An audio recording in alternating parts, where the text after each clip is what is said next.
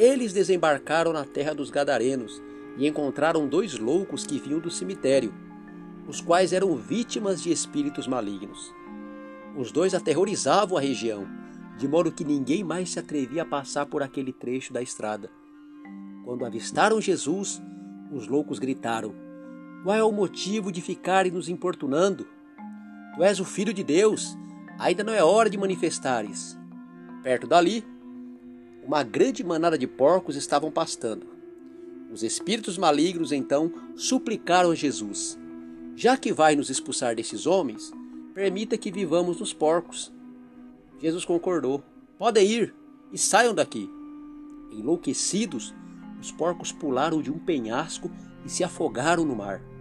Aterrorizados, os que cuidavam dos porcos saíram em disparadas e contaram para a cidade o que havia acontecido aos loucos e aos porcos.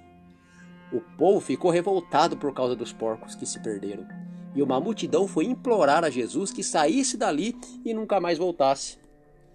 Aqui nós podemos ver o que um espírito maligno pode fazer com o ser humano: roubar aquilo que ele tem de mais precioso rouba a sua família, a sua liberdade, a sua saúde física, saúde mental, rouba também sua dignidade, sua paz, subtrai sua consciência e furta a sua decência. Aqueles dois homens não possuíam controles de si mesmos. Os moradores daquela cidade já haviam desistido deles, tratavam eles como casos irrecuperáveis e descartavam-os como seres asquerosos. Esse tipo de pessoa a sociedade costuma isolar, seja em clínicas, presídios ou em outros lugares, de maneira que o afastem do convívio social. E quando Jesus chega, os espíritos malignos reconhecem ele e diz: Por que veio nos atormentar? Jesus é o atormentador do mal e de suas estruturas de opressão. Jesus permite que aqueles espíritos imundos entrem numa mandada de porcos. E algo muito estranho aqui acontece. Porque Jesus liberta dois seres humanos que viviam escravizados por espíritos malignos. E os pecuaristas, o dono dos porcos, têm prejuízo econômico com a perda dos seus animais. E a história termina com a pressão popular para que Jesus se retire daquele território. O povo está revoltado com Jesus. Aliás, não chega a ser exatamente novidade que alguém valorize mais os porcos do que os seres humanos. Conhecemos sociedades assim.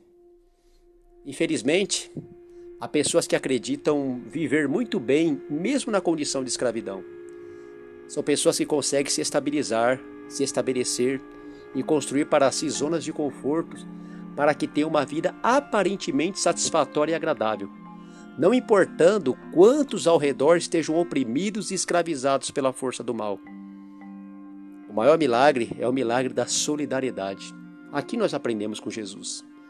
O maior milagre é parar, é deixar ser tocado pelo sofrimento do outro.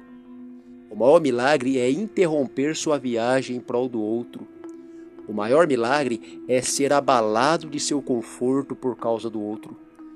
Isso não só liberta a humanidade de seu sofrimento, esse olhar revoluciona o mundo.